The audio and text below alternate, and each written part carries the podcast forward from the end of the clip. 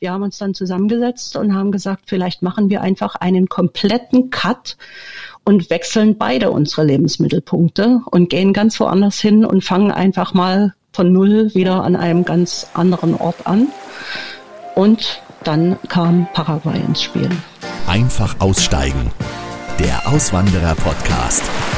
Auf die Folge heute habe ich lange hingearbeitet und ich bin sehr froh, dass wir jetzt endlich hier im Podcast zu Paraguay sprechen können. Ja, das Land ist seit Jahren gerade bei Rentnern aus Deutschland ein sehr beliebtes Auswanderungsziel. Leider hat das Land in den letzten beiden Jahren einen etwas zweifelhaften Ruf bekommen. Warum, darüber sprechen wir gleich. Ich bin Nikolaus Kräuter, herzlich willkommen in meinem Auswanderer-Podcast.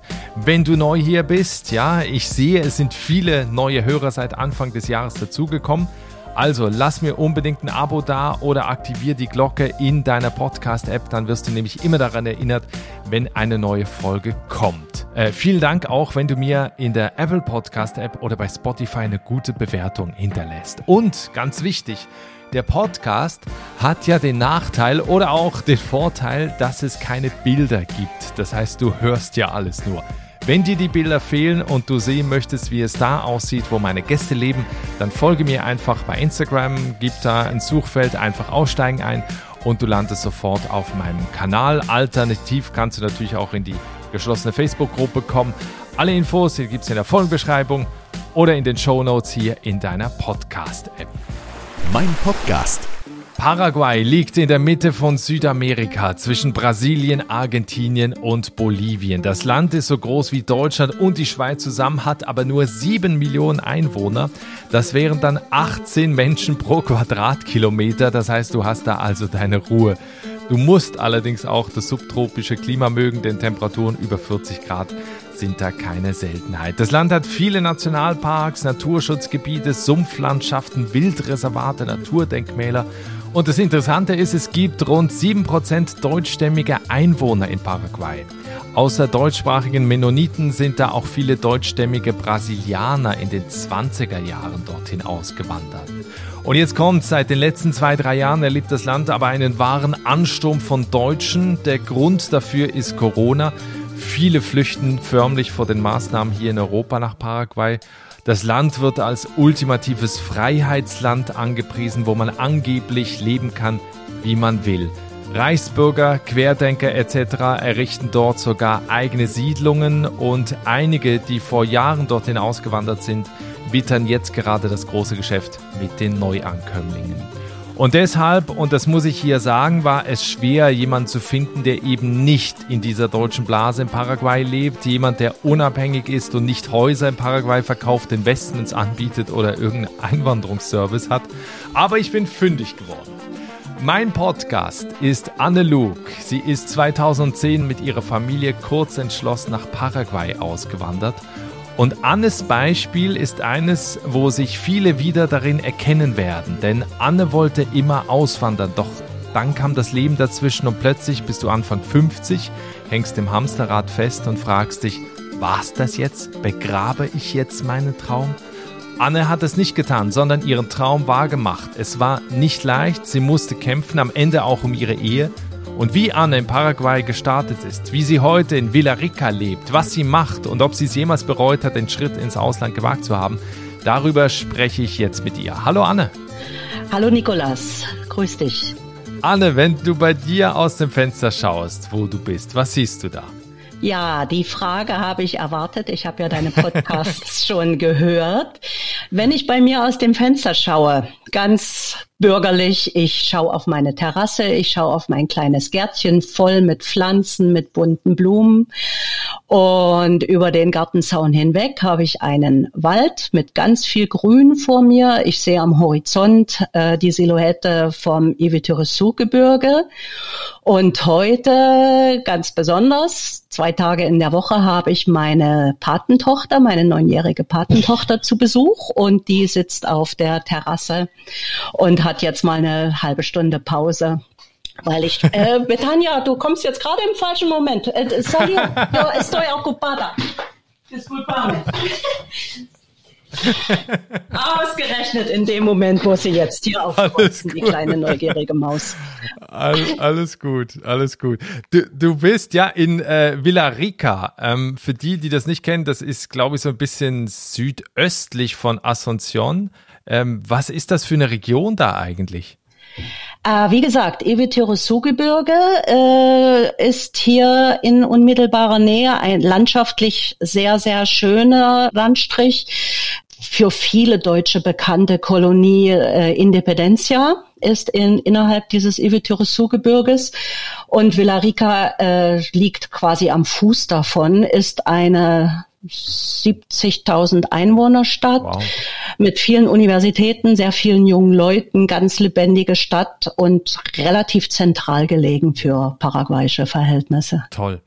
Du bist 2010 mit deiner Familie, damals wart ihr in Leipzig zu Hause, ähm, ausgewandert. Ihr habt da die, die Entscheidung getroffen, wir wandern nach Paraguay aus.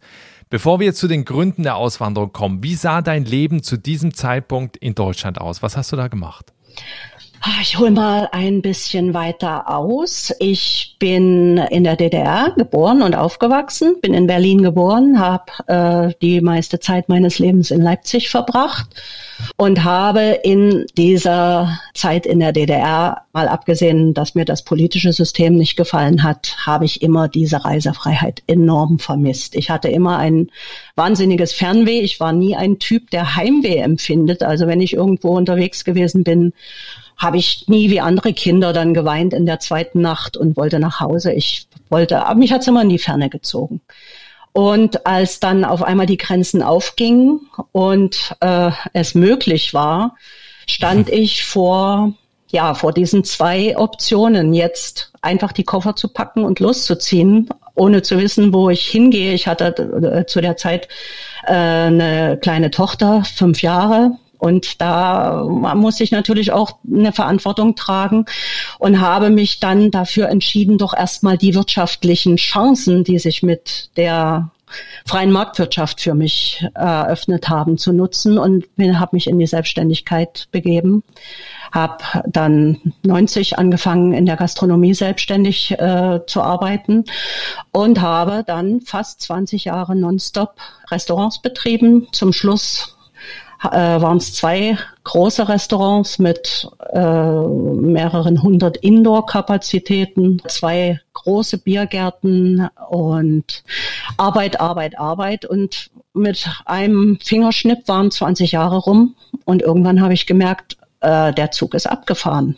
Du hast diese, diesen Traum, den du eigentlich immer gehabt hast in deinem Leben, der ist jetzt gerade durch dann kam dann so ein Punkt, wie das oft ist, so ein eigentlich ein sehr negativer Punkt. Ich hatte in dem einen Restaurant, das war etwas abgelegen in einem Naherholungsgebiet, mehrfach Einbrüche mit Vandalismus.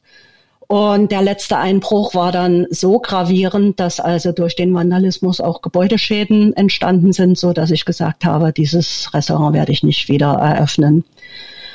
Und dann habe ich irgendwann äh, gedacht, vielleicht ist dieses schlechte, dieses negative Ereignis, vielleicht will mir das irgendwas sagen.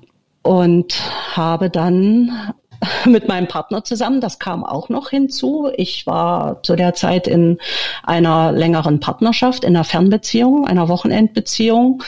Und wir beide wollten auch unser Leben mehr, also mehr miteinander erleben als immer nur die zwei Tage am Wochenende. Und wir standen mhm. vor der Entscheidung, einer von beiden muss zu dem anderen ziehen, muss also sein Leben ändern. Und dann habe ich, bin da ziemlich realistisch denken und habe mir dann immer gedacht, das gibt für die Zukunft enormes Konfliktpotenzial, weil vielleicht ist der eine dann nicht so zufrieden und dann gibt es Vorwürfe, wegen dir habe ich das aufgegeben. Und naja, jedenfalls äh, lange Rede, kurze Sinn. Wir haben uns dann zusammengesetzt und haben gesagt, vielleicht machen wir einfach einen kompletten Cut und wechseln beide unsere Lebensmittelpunkte und gehen ganz woanders hin und fangen einfach mal von Null wieder an einem ganz anderen Ort an. Und dann kam Paraguay ins Spiel. Wie kamst du denn auf Paraguay? Also ich weiß, du hast viel, bis viel gereist auch, was du auch gerade vorhin erzählt hast, dadurch, dass dann die Grenze plötzlich auf war, es möglich war zu reisen. Du bist, glaube ich, großer Afrika-Fan, warst auch in Vietnam. Ähm, wie bist du am Ende auf Paraguay gekommen oder ihr? Also jedes Land, was ich bereist habe, ich bin erstmal immer sehr unkonventionell gereist. Ich sage jetzt immer ich. Ich bin äh, die erste Zeit, als ich noch keinen Partner hatte, mit meinen Kindern allein gereist. Zum Beispiel Namibia mit einem mhm. Jeep und einem Zelt sind wir durchs Land gereist, äh, einfach nur mit einer Landkarte und einem Buch, einem Fremdenführerbuch und haben uns dort durchs Land geschlagen. Fanden wahnsinnige, tolle, tolle Zeit. Wir haben äh, Vietnam auf die gleiche Art und Weise bereist mit einem mit Bussen, wo wir immer unterwegs Stationen gemacht haben, uns irgendwie Quartier gesucht haben und uns Vietnam angeschaut haben. Und jedes Mal, wenn man dann so in diesem Urlaubsflow ist, sagt man, oh, wäre das ein tolles Land zum Leben und denkt dann drüber nach und muss dann aber immer realistisch sich eingestehen, äh, Namibia geht nicht, wirst du als europäischer Einwanderung äh, hast, hast du wahnsinnige Schwierigkeiten, hätte ich mir auch finanziell gar nicht leisten können. Vietnam ist ein wunderschönes Land, aber es ist das Land der Vietnamesen. Die Vietnamesen sind unglaublich pfiffig, fleißig, haben wahnsinnige Ideen. Dort hättest du als Europäer, äh, weiß ich nicht, also ich fühlte mich denen nicht gewachsen, obwohl ich selber bestimmt nicht auf den Kopf gefallen bin. Mhm. Und äh, Südamerika hatte mich schon immer gereizt. Ich war also auch schon mal auf so einer Abenteuerreise in Venezuela über mehrere Wochen dann habe ich als Tourist mal so Dom Rep gesehen und äh, Brasilien hat mich immer wahnsinnig gelockt. Und ja, und Paraguay kam ins Spiel, weil ich dann mich im Internet informiert habe und dort die Einreisebedingungen sehr einfach waren und es den Vorteil hatte, man kann also eine relativ einfache Daueraufenthaltsgenehmigung für Paraguay bekommen und ist dann automatisch auch äh, Daueraufenthaltsgenehmigt für alle Mercosur-Staaten. Das heißt, das ist so ein Zusammenschluss ähnlich wie die EU, allerdings nicht so viele Länder. Dazu gehören unter anderem Brasilien, da gehört Argentinien, Uruguay dazu. Heißt also, Paraguay war von Anfang an nicht für mich jetzt die ultimative Endstation, sondern einfach äh, ein Start zu sagen, okay, probiere ich aus, muss ich aber vielleicht nicht für den Rest meines Lebens bleiben.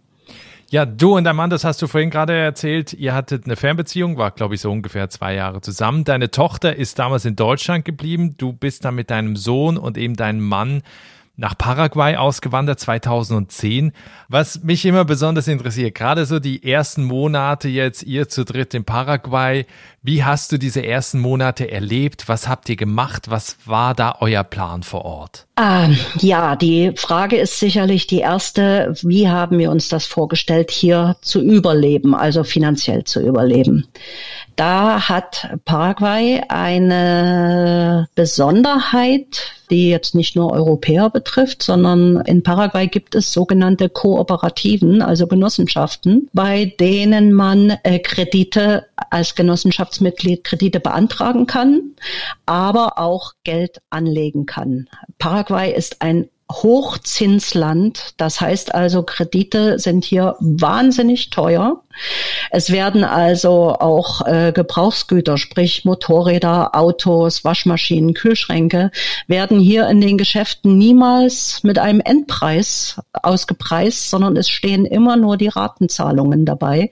Es steht aber nie dabei, wie viele Raten ich zahlen muss, so dass also für den nicht besonders rechenbegabten Kunden äh, es unheimlich schwierig ist herauszufinden, was zahle ich real für diesen Gegenstand. Äh, die sehen immer nur die niedrigen Quoten und merken nicht, dass sie damit sich drei, vier, fünf Jahre äh, belasten.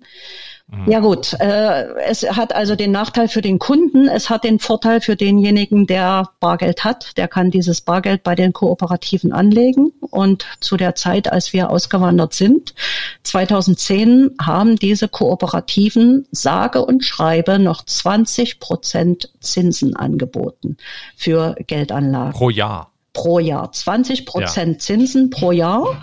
Und diese Wahnsinn. Zinsen wurden sogar monatlich ausgezahlt. Das heißt also, wenn man hier Geld angelegt hat, hat man jeden Monat quasi, ist man an den Geldautomaten gegangen und hat seine Zinsen abgeholt und hat sein fixes garantiertes Einkommen gehabt. Also das war eigentlich euer Plan, erstmal quasi von so einem passiven Einkommen zu leben. Richtig, erstmal okay. zumindest eine Sicherheit zu haben, dass man jeden Monat genug äh, Einkommen hat zum Überleben und dann in Ruhe zu schauen, was kann man hier machen. Wir waren auch ein bisschen dieser Illusion erlegen, die ich, äh, wie ich jetzt so mitbekommen habe, ganz, ganz, ganz viele Auswanderer in sich tragen. Man glaubt, man kommt das erste Mal nach Paraguay, man sieht, hier ist die dritte Welt, die Leute leben gerade im Campo noch wirklich wie vor 100 Jahren. Die gehen da hinter ihrem Ochsenflug hinterher. Die haben nur Sandböden in ihren Holzhütten und man glaubt als Europäer, ich komme hierher und ich weiß alles und ich weiß alles besser.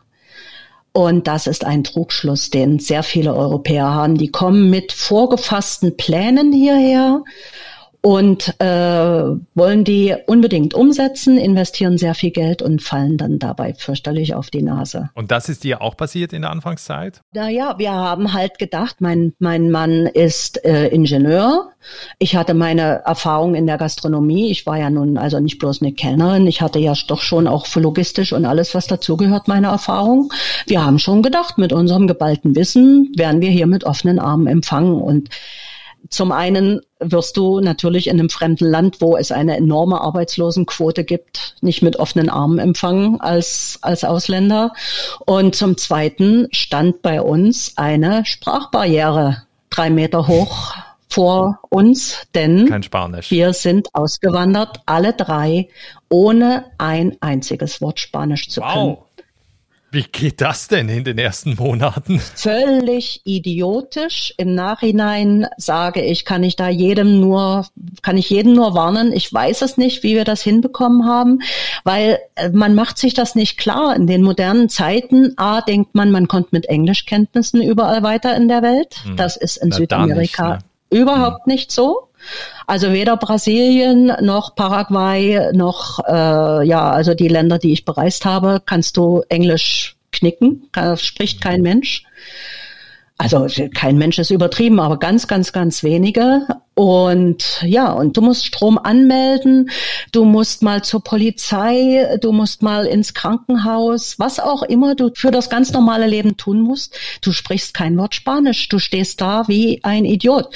Mein Sohn, der war damals zwölf, der war gerade 13 geworden, der musste ohne ein Wort Spanisch sofort in die paraguayische Schule. Also ich wollte den auch sofort, dass er sein, seine Bildung weitermacht, dass er jetzt nicht irgendwie nur zu Hause ausgebildet wird. Er ist also sofort hier in eine staatliche, auch keine private, sondern eine staatliche paraguayische Schule gegangen und hat ein geschlagenes Jahr in dieser Schule stupide herumgesessen und hat nicht kapiert, was um ihn herum passiert, weil er nichts verstanden hat. Wow, das ist natürlich eine echt schwierige Anfangszeit dann, oder? Es war schwierig, aber jetzt im Nachhinein muss ich sagen, mhm. kann man natürlich auch sich irgendwie auf die Schulter klopfen und sagen, hey, hast du trotzdem hingekriegt. Wie sind dir oder wie sind auch deinem Mann die Einheimischen damals begegnet, wenn die auch gemerkt haben, ah, die kommen jetzt aus Deutschland, die können gar kein Spanisch, wirst du dann links liegen gelassen? Nein, die Paraguayer sind unheimlich freundliche Menschen. Also zumindest in der Region, in der wir hier leben, ist das phänomenal. Es ist wirklich so, und ich übertreibe das nicht, wenn ich das Haus verlasse und selbst wenn ich hier in unserer Stadt, das ist ja nun nicht der Campo, wo jeder jeden kennt, wenn ich hier in unserer Stadt äh, einkaufen gehe oder irgendwelche Besorgungen erledige oder auch nur auf der Straße langlaufe, jeder lächelt dich an. Es ist wirklich so, dir geht jeden Tag aufs Neue das Herz auf, wenn du hier Menschen begegnest. Ich hatte gestern Abend, vorgestern Abend wieder so ein Erlebnis. Da sind wir am späten Abend durch die Stadt gefahren Wir standen an der Ampel und neben uns ein Moped mit zwei jungen Mädchen drauf und ich hatte mein Fenster runtergekurbelt und die eine auf dem Rücksitz schaut zu mir rüber. Also wir kennt, wir kannten uns nicht gar nicht und ich habe so ein ganz kleines Lächeln angedeutet und die strahlte sofort zu mir rüber und winkte mir zu. Einfach so, das ist so völlig normal hier, dass hier sich jedes jedes Lächeln wird auch erwidert und und du grüßt wildfremde Leute und wenn du in einem Geschäft bist und und mit Händen und Füßen in einem, in, sagen wir mal, in, in einem Baumarkt äh, brauchst du irgendein ganz bestimmtes Teil. Wie erklärst du das? mit deinen spanischen rudimentären Kenntnissen. Dann kommen sofort drei, vier, fünf Kunden zusammen, lassen sich das erklären, was das sein könnte, wo es das geben könnte. Und dann hast du sofort drei Tipps in der Tasche, wo du hingehen kannst, wo du das dann bekommst. Also das ist, also wirklich ganz extrem fällt mir das auf positiv fällt mir das auf. Ja, super. Das erleichtert es natürlich auch gerade, wenn man eben das Gefühl hat, man kann noch nicht richtig Spanisch und einem wird dann aber so toll geholfen, ist natürlich super. Was, was wir noch kurz ansprechen wollen, ähm, dein, du bist nicht mehr zusammen mit deinem Mann, also das Thema Auswandern und Beziehung äh, ist ja auch so, so ein Thema. Würdest du auch sagen, heute, das ist so echt so eine Bewährungsprobe, äh, so, so eine Auswanderung für eine Beziehung? Absolut, ja. Also bei uns war es ja nun extrem. Wir hatten nur eine Wochenendbeziehung und waren dann auf einmal 24-7 zusammen. Aber ich denke auch für jede andere Beziehung ist das eine ganz enorme Bewährungsprobe. Erstens mal, ja, du hast ja auf einmal ganz neue Probleme, ganz neue Konflikte, äh, ganz neue Herausforderungen jeden Tag aufs Neue. Es gibt auch immer mal Dinge, wo Sachen megamäßig schief gehen und die müssen dann erst, das muss erstmal dann äh, bewältigt werden in der Beziehung.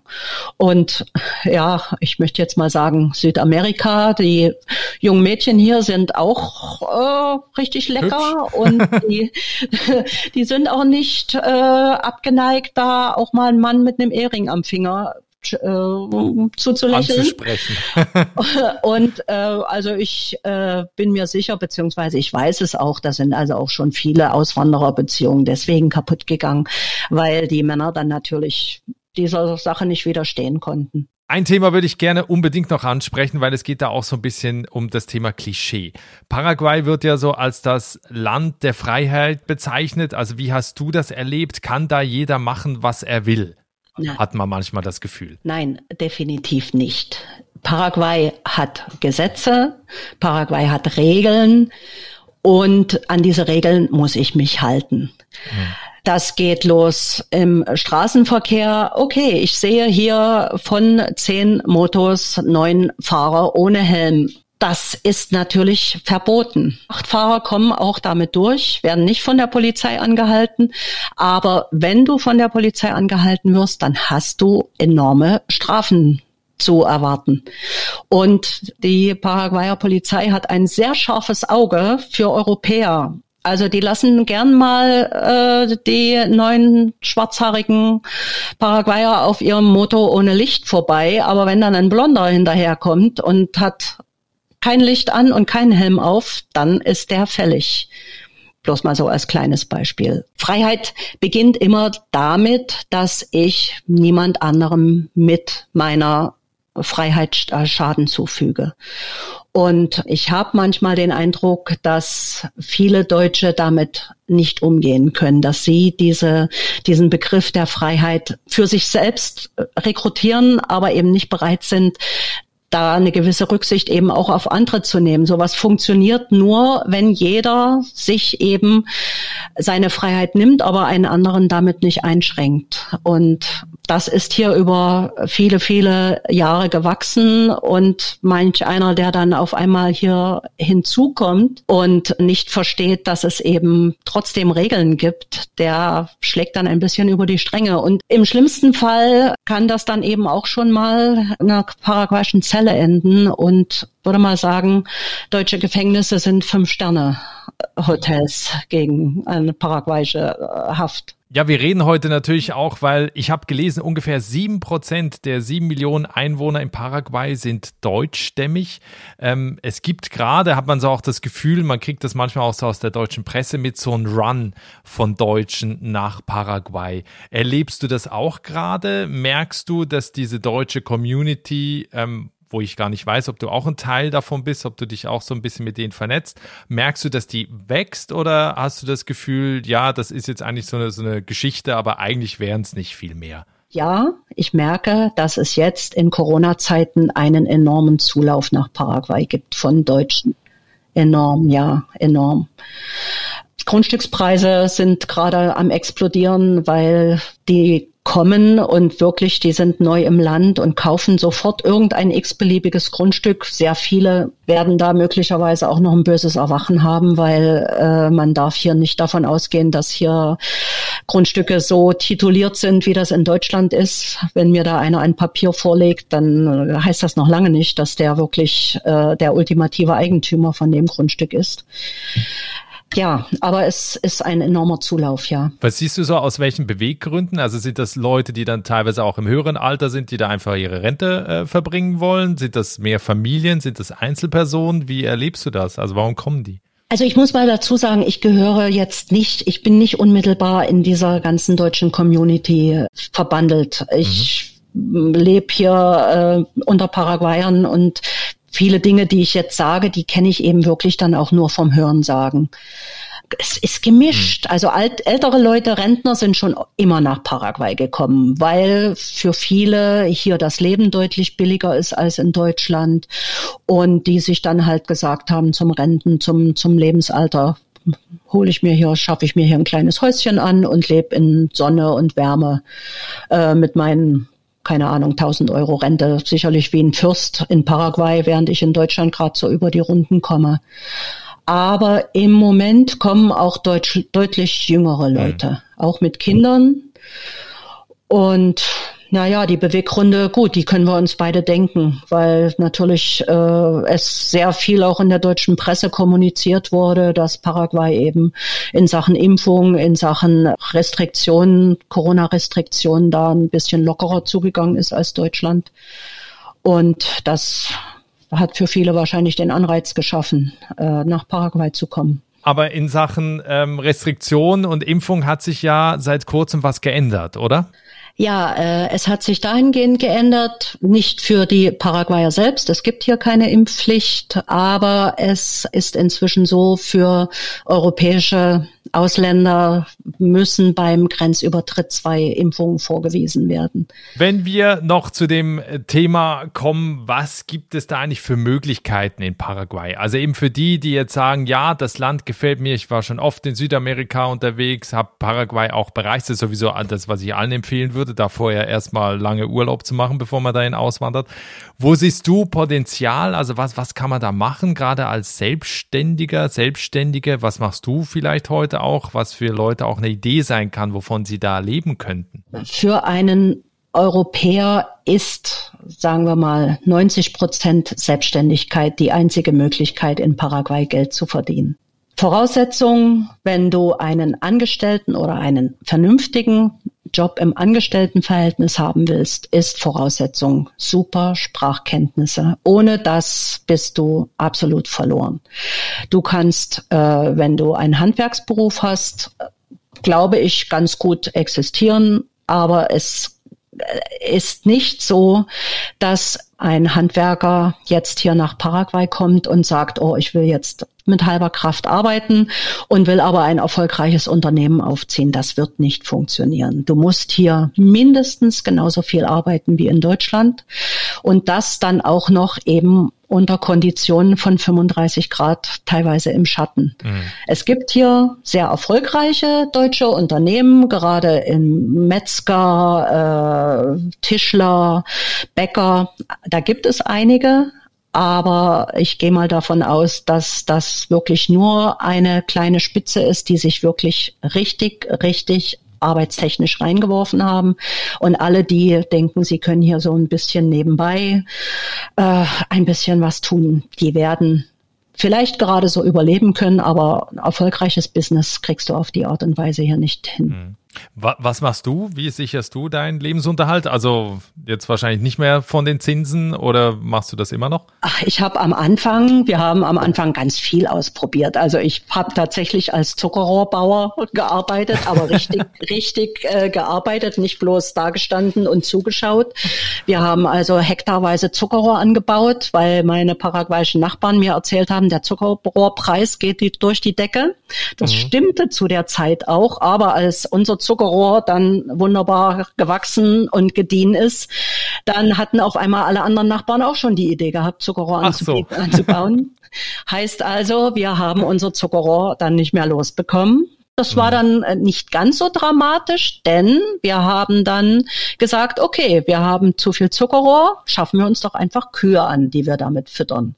Also da mhm. hatten wir dann relativ schnell ähm, eine Rinderzucht. Eine, eine Rinderzucht. Das hat auch erstaunlicherweise gut funktioniert. Ich bin ja Stadtkind, also ich hatte wirklich überhaupt keine Ahnung von Rindern, habe dann aber mhm. auch mit Hilfe der Nachbarn gelernt, wie man eine Kuh melkt, wie man Käse macht, äh, wie man auch mal die Kühe behandelt. Ich war dann nach zwei Jahren dann wirklich auch so gut. Ich habe die Kühe selbst ge geimpft.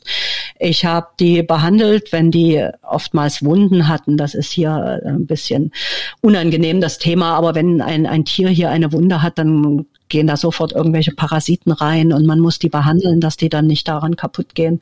Aber es hat funktioniert, ja, und dann kam aber dann die Trennung von meinem Mann und dann äh, hatte ich natürlich nicht mehr die mhm. Gegebenheiten von Grundstück und äh, Platz für das alles. Und ja, und dann musste ich mich nach einem anderen Job umschauen, habe dann im Internet nach Online-Jobs gesucht und habe jetzt äh, seit mehreren Jahren einen Online-Job als Business Development Representative, ein schwieriger Ausdruck. Bin äh, freier Angestellter einer Schweizer Firma und äh, betreue da Kunden im, für den öffentlichen Dienst. Weil du vorhin auch kurz mal das Thema Lebenshaltungskosten angesprochen hast, wenn wir jetzt so zum Ende hin noch äh, auf, auf diesen Punkt äh, kommen, du hast vorhin auch mal gesagt, mit 1000 Euro ist man in Paraguay schon sehr gut dabei.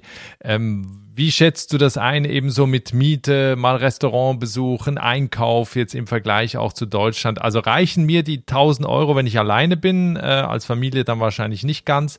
Wie schätzt du das ein? Ja, 1000 Euro für eine Person allein ist auf jeden Fall ausreichend. Und da musst du dich nicht besonders einschränken. Also da sind Restaurantbesuche drin. Restaurants sind sowieso hier vergleichsweise preiswert, weil also die Handelsspanne, wie sie in deutschsprachigen Ländern in Restaurants draufgeschlagen wird, das ist hier überhaupt nicht. Äh, ein Bier kostet im Restaurant fast genauso viel, wie wenn ich es im Supermarkt kaufe. Also mhm. da ist, das kann man sich durchaus leisten.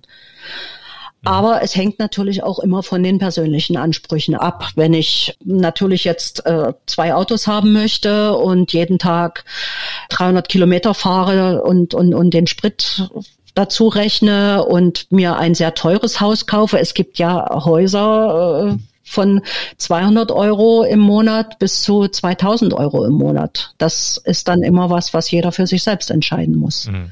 Ich habe inzwischen mir mit meinem Online-Job mein eigenes Häuschen verdient. Also Mietkosten fallen für mich nicht mehr ins Gewicht. Mein Sohn hat inzwischen auch, also der studiert, hat angefangen mit Ingenieursstudium, hat dann nochmal zu Jura gewechselt, arbeitet inzwischen in einer Firma, die sich eine der größten Aufforstungsfirmen hier in unserem Bundesland. Da habe ich ihn gestern nochmal gefragt. Die haben also in den in der vergangenen Zeit über 2,3 Millionen Bäume gepflanzt in Paraguay, haben für dieses Jahr das Ziel, 5 Millionen Bäume insgesamt zu pflanzen. Die ja. machen also auch nicht nur Monokultur bei den Bäumen, sondern äh, sind auch schwer am Kümmern, dass eben die natürlichen Wälder erhalten bleiben. Und ja, der kommt dann zum Einkommen auch noch dazu. Und damit können wir, möchte ich sagen, hier einen sehr guten Lebensstandard halten. Wenn jetzt jemand zuhört und sagt, das, was die Anne jetzt hier erzählt hat bis hierhin, das klingt für mich total spannend. Paraguay ist ein Land, was mich schon lange fasziniert. Was empfiehlst du deutschen Auswanderinnen, deutschen Auswanderern, wenn sie nach Paraguay kommen wollen? Also was sind deine Tipps, die du mitgibst? Sprache lernen. Punkt eins. Wichtigste, ganz viele Ausrufezeichen dahinter, lernt die Sprache. Auch wenn ihr nicht nach Paraguay auswandert, ist völlig egal. Sprache lernen ist immer etwas Gutes. Und Spanisch wird in so vielen Ländern der Welt gesprochen, dass das auf jeden Fall äh, eine super Investition ins Wissen ist. Absolut, ja. Viele sagen, man sollte erstmal das Land bereisen und sich erstmal umschauen. Das würde ich mit Jein beantworten. Ich habe in meinem äh, direkten Umfeld zwei deutsche Paare, die beide nach Paraguay ausgewandert sind, ohne das Land jemals bereist zu haben, ohne jemals in Südamerika gewesen zu sein. Die haben einfach ihre Koffer gepackt und haben gesagt, so, wir machen das jetzt, wir probieren das aus. Und diese beiden Paare sind die glücklichsten Menschen, die ich in meinem Leben jemals kennengelernt habe. Die sind also beide hier also alle vier, sagen wir die beiden Paare, sind hier sowas von angekommen und haben diese Entscheidung nicht einen einzigen Tag bereut. Andererseits gibt es welche, die haben sich jahrelang auf die Aufwander Auswanderung vorbereitet und sind nach einem halben Jahr gescheitert. Also das ist kein Patentrezept, aber Sprache lernen ist auf jeden Fall immer wichtig im Vorfeld. Sonst, sonst noch was? Na, man sollte auf jeden Fall seinen finanziellen Background checken und nicht hierher kommen und denken, so, ich habe jetzt eine Erbschaft gemacht und ich fange jetzt gleich an, mir hier ein Grundstück zu kaufen, ein Haus zu bauen. Äh, man muss sich in Paraguay, wenn man angekommen ist, dann doch auch erstmal umschauen, in was für einer Region bin ich gelandet. Macht es Sinn, hier ein Grundstück zu kaufen oder will mir hier einer gerade ein Sumpfgrundstück anbieten, was vielleicht gerade mal zwei Monate trocken ist und beim nächsten Regen eine Seenlandschaft ist? Beim Hausbau gibt es vieles, vieles zu beachten, was grundsätzlich anders ist als in europäischen Ländern. Und was ich der Meinung bin, man sollte sich nicht freiwillig in irgendeine Blase, in irgendeine deutschsprachige Community, jetzt egal ob Deutsche, Österreich, Schweiz, begeben und ja, glauben, man ist jetzt hier unter Freunden. Das ist ein Trugschluss, weil viele von denen, die schon lange hier sind, die inzwischen auch finanziell merken, oh, für uns steht jetzt das Wasser doch schon ein bisschen höher als nur bis zum Hals. Die freuen sich natürlich über Leute, die dann kommen, denen das Portemonnaie locker in der Tasche sitzt. Ich sag's mal hm. ein bisschen durch die Blume. Liebe Anne, wir sind leider jetzt schon bei der letzten Frage angekommen und die lautet immer, wenn wir in zwei Jahren nochmal sprechen, wie sieht dein Leben aus? Bist du noch in Paraguay? Bist du dann schon woanders oder was planst du? Also definitiv wird mein Lebensmittelpunkt Paraguay bleiben. Ich habe nie nicht eine Minute darüber nachgedacht, wieder zurückzugehen nach Deutschland. Ich bin hier angekommen. Ich fühle mich hier wirklich wohl.